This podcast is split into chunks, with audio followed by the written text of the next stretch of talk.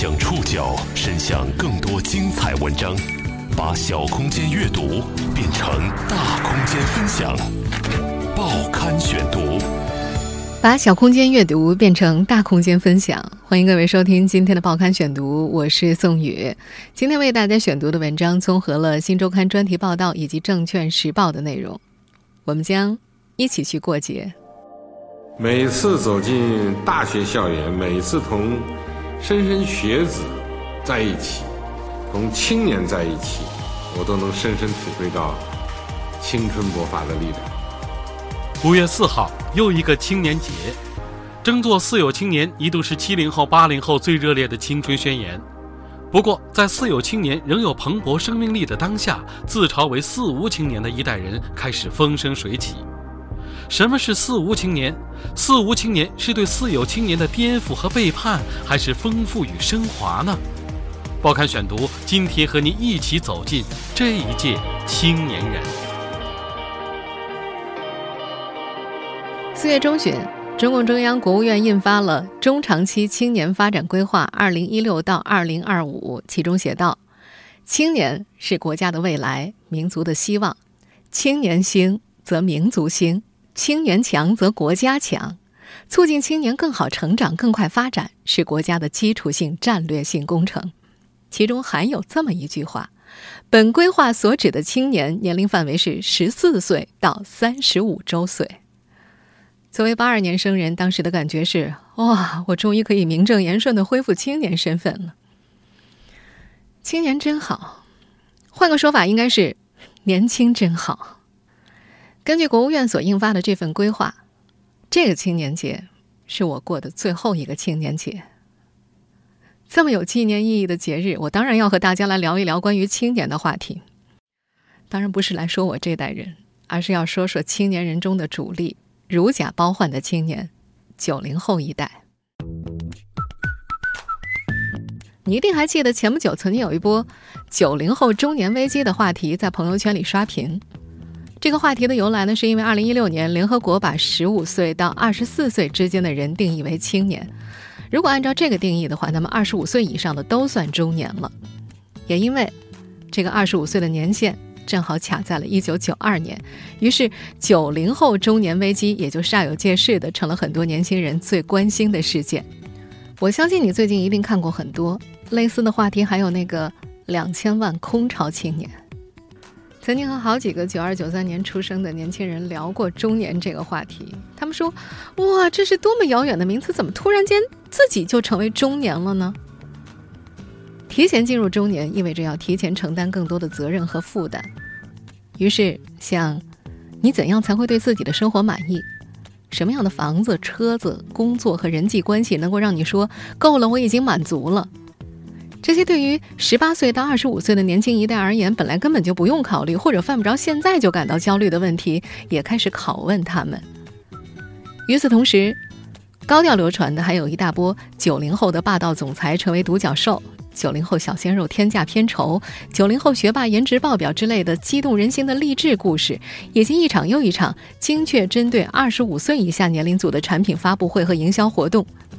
这种出名要趁早和少年得志的故事，给数量庞大的普通青年人带来了一种错觉，好像谁不提前成功，谁不抓紧消费，谁就是不合格的青年一代似的。而这一切呢，都进一步加剧了九零后中年危机话题的传播度。当然呢，这代年轻人也用了和他们的前辈截然不同的消解方式，他们形成了一种独特的丧文化，缺乏目标和希望。喜欢自嘲和自黑，身上笼罩着一种颓废和绝望交织的消极气质。与之匹配的流行语你一定听过：“生无可恋，然并卵，废柴，葛优瘫，小雀丧，被掏空，等等等等。”这个“丧”字在不同的人那儿有不同的理解，可以是垮掉，当然也可以是卖萌。丧文化不是我们今天讨论的主题，我们今天要把这一代年轻人和他们的前辈。来做一个对比。整个社会都在热烈的追捧青年人，他们喜欢什么，讨厌什么，想做什么，他们究竟是什么样的人？报刊选读继续播出这一届青年人。spent enough time alone up in my bedroom at home. Been kinda bored lately.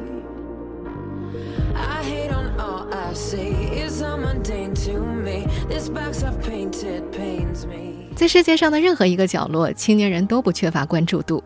在日本，他们被叫做“达官世代”或者“淡泊世代”。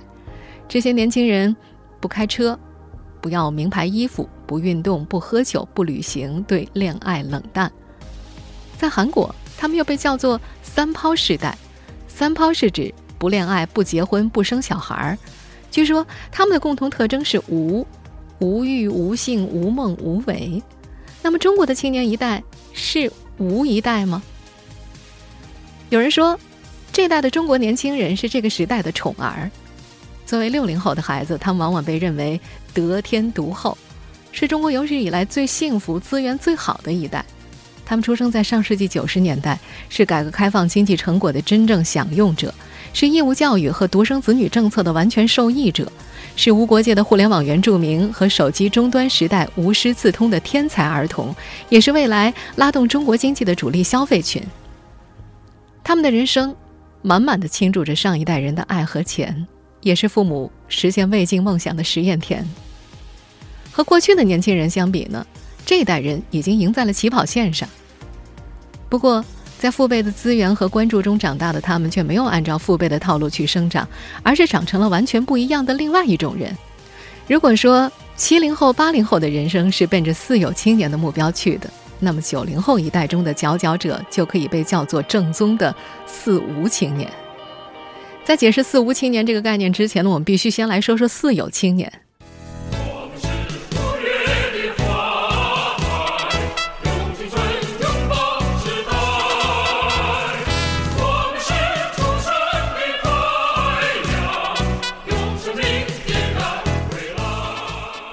自有青年的概念产生于上世纪八十年代，具体说法来自于《人民日报》一九八二年五月四号的社论《当代青年的历史使命》，其中将邓小平给中国少年报和辅导员杂志的题词延伸为培养青年成为有理想、有道德、有文化、有纪律、有强健体魄的新一代。也是从那个时候开始。有理想、有道德、有文化、有纪律，成了不少七零后、八零后的做人目标。那么，如今的四无青年又是指哪四无呢？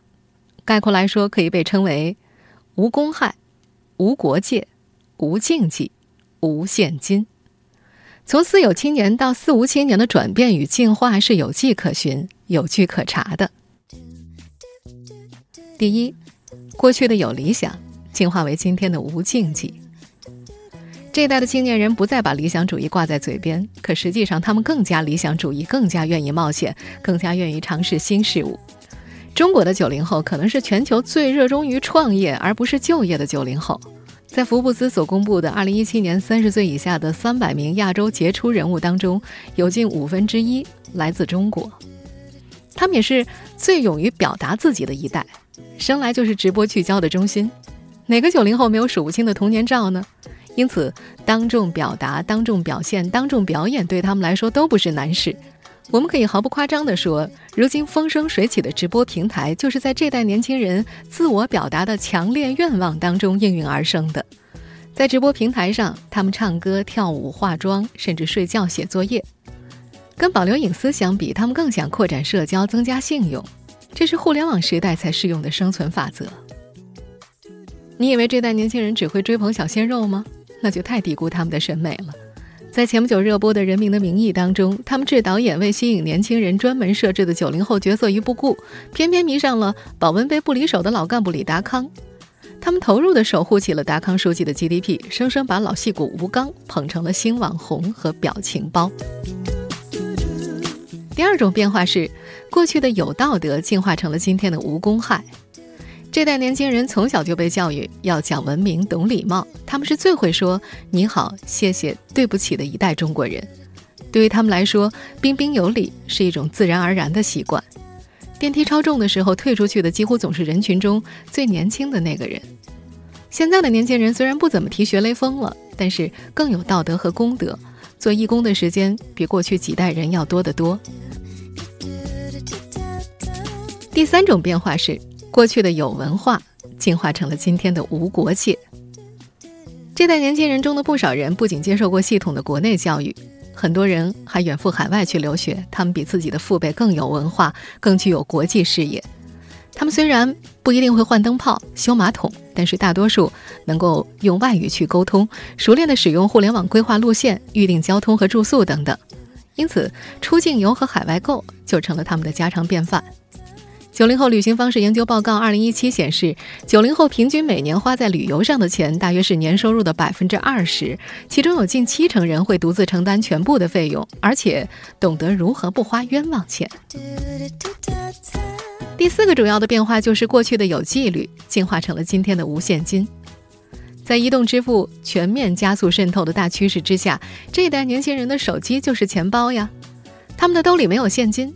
但这并不代表他们没有消费力，不管是去超市、去便利店、餐馆、咖啡馆，还是菜市场，带一部手机就可以畅行无阻。支付宝2016年年度账单显示，他们的活跃用户当中，90后使用移动支付的比例高达91%，并且不同区域年轻人之间的差距正在被拉平。四五线城市以及农村的年轻人和大城市里一样，享受着普惠金融服务。新一代四无青年是对四有青年的颠覆和背叛吗？从四有青年到四无青年是转变还是进化？这代青年人和他们的前辈有何不同？报刊选读继续播出这一届青年人。作为中国有史以来拥有最好资源的一代年轻人，九零后是互联网原住民一代，互联网塑造了他们的生活方式，他们。也塑造了互联网的未来。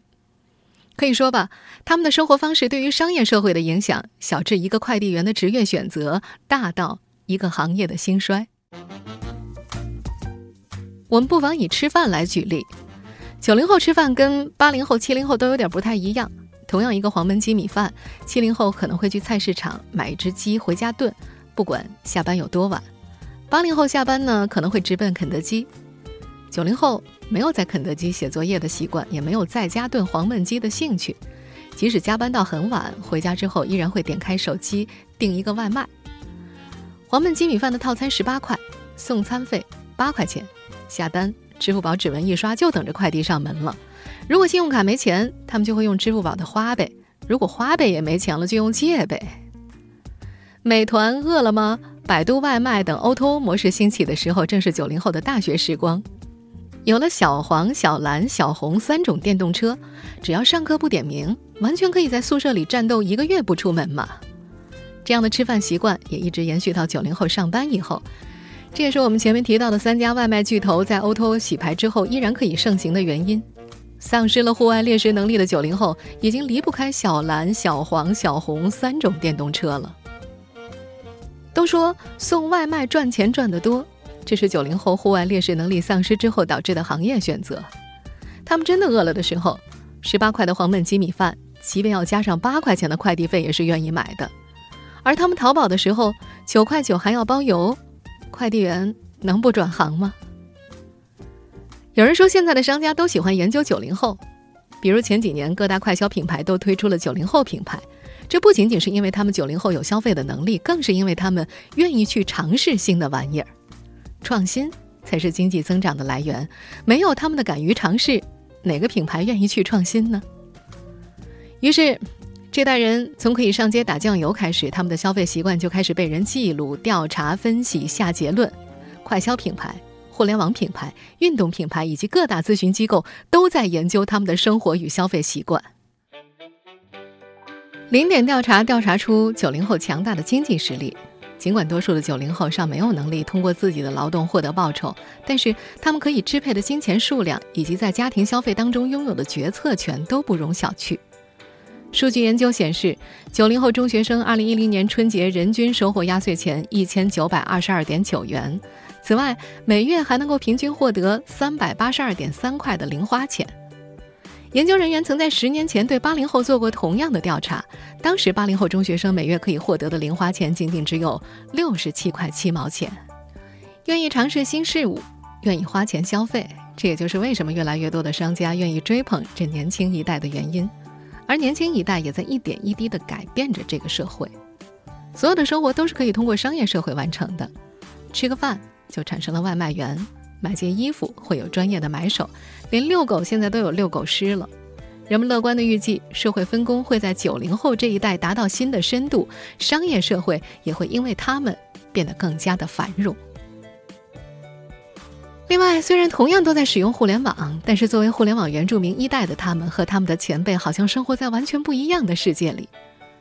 二零一四年中国九零后调查报告显示，九零后对于各个领域的新闻关注度当中，娱乐类占了百分之五十六点一，其次是科技类百分之四十点二。相比而言，百分之五十五点三的八零后关注社会民生，其次才是娱乐、时政和法治。同样生活在北京。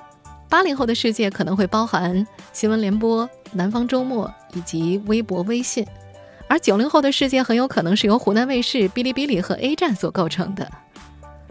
二零一四年，百度所发布的九零后洞察报告显示，九零后日均上网的时长是十一点四五小时，这简直就是用生命在上网嘛！用生命上网来做什么呢？马云曾经说过。很多人每天花几个小时在淘宝上浏览，就像在逛超市一样，但是一分钱商品都不买。他得出结论：淘宝其实也是在办娱乐业。九零后最喜欢娱乐业了，他们最关注的话题是娱乐明星、各种鲜肉、各种出轨。他们花大量的时间在优酷、爱奇艺、腾讯视频的世界里，为了追剧不惜花钱成为会员。此时此刻，我们回过头来细细探究。这一代青年人的泛娱乐化和互联网行业的泛娱乐化，究竟谁是因谁是果呢？恐怕到此刻已经说不清楚了。九零后旅行方式研究报告二零一七也显示，百分之四十二的九零后曾经因为沉迷于某一部影视剧或者动漫，最终去实地探访他们的取景地。百分之二十九的九零后也曾经因为看偶像的一场演唱会而踏上一段旅途。互联网娱乐。塑造了他们的价值观，而他们的价值观也影响了互联网娱乐内容的风向。在上述一组组数据的佐证下，我们不难发现，这代无公害、无国界、无禁忌、无现金的“四无”青年身上或多或少仍带有“四有”的印记，尽管他们已经不把口号挂在嘴边。报刊选读继续播出这一届青年人。似乎从表面上看，传统的私有价值观已经离这一代年轻人越来越远。年轻人不再有强烈的集体荣誉感，他们更加独立，更加强调每个人的个体差异和个体价值。但是如果细细思考，我们就可以发现，四无并不是对四有的背叛和颠覆，甚至两者间也并不冲突。对于新一代的四无青年来说，四有。作为一种价值内核，从来就没有过时，也没有消失。它只是在新的环境下转换了一种形式。旧的有带来了新的无。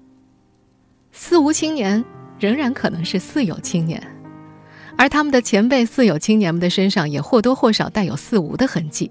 比方说，一名有理想的青年很可能留过学，具有国际视野。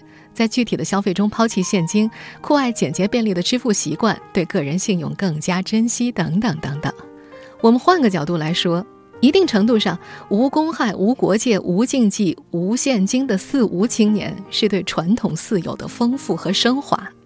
有一些前辈在提起九零后、零零后的时候，会痛心疾首、直摇头，仿佛他们是垮掉的一代，觉得一代不如一代，这是一种偏见。复旦大学两年前发布的《互联网与当代大学生》系列研究报告指出，九零后大学生从容、理性、务实，是值得信任、充满正能量的一代。深究他们的成长环境和时代特征，“丰裕”成为解读九零后的关键词。“丰裕”这个词非常的准确，它很生动地标注了当今时代的时代风貌。这确实是一个极为丰裕的时代，无论从物质到精神。还是从新技术到制度变革，二三十年前乃至更早之前，互联网并没有普及，谁能够知道互联网加呢？在较为封闭落后的年代里，出国尚且不易，有多少年轻人会具有赴及海外的经历？我们再具体化一些，搁在几年前，恐怕很多人不知道什么叫共享单车，更不用说拥抱共享经济了。再往前，不少人消费的时候带着厚厚的现金，不知道支付宝、微信支付是何物，哪里奢想能够尽情享受普惠的金融服务呢？时代在变，也不可遏制的在前进着。这一代年轻人的视野、分享精神以及生活便利的条件，已经远远超过了上一代人。这是大时代真诚的馈赠。人们时常会说“长江后浪推前浪”，一代比一代强是历史发展的必然，也是时代进步的标志。从有理想、有道德、有文化、有纪律的“四有”，到无公害、无国界、无禁忌、无现金的“四无”。当今青年的精神发育就像是一枚多棱镜一样，映照出时代的深刻内涵。在感受到时代新气象的同时，我们应该思考两个现实的问题：第一，就是无论时代的油彩多么更新，奋斗都应该是青年人内心最坚实的价值坐标。敬前而勿顾后，背黑暗而向光明，这一特质不能够丢弃。第二，既然当今青年展示了新的风采。我们的社会也应该与时俱进，不断适应新形势，不断呼应新青年的心跳。年轻一代如果有了更加宽广的视野，社会是不是也应该更加具有包容性呢？有句话说，年轻人将以更加超脱的姿态、更稳定的情绪、更广阔的世界观宣示他们的主权。四无青年来了，世界准备好了吗？我们有理由，也有信心。给出美好的答案。我国广大青年的精神风貌向世人表明，我们党、我们国家、我们人民、我们民族是大有希望的。在今天节目的最后，要祝每一位青年、每一位未来的青年和每一位曾经的青年，青年节快乐！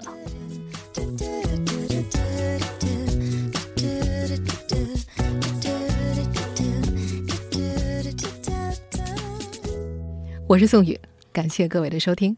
今天节目内容综合了《新周刊》的专题报道、《证券时报》以及《博客天下》的内容。收听节目复播，您可以关注“报刊选读”的公众微信号“宋宇的报刊选读”，或者登录在南京网易云音乐。我们下期节目时间再见。Inside my heart, there's an emptiness, a heavy hate on a hollow chest.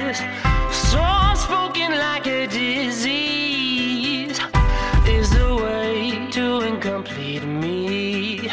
Can you shake this of mine? Shoot my breath to the highest height.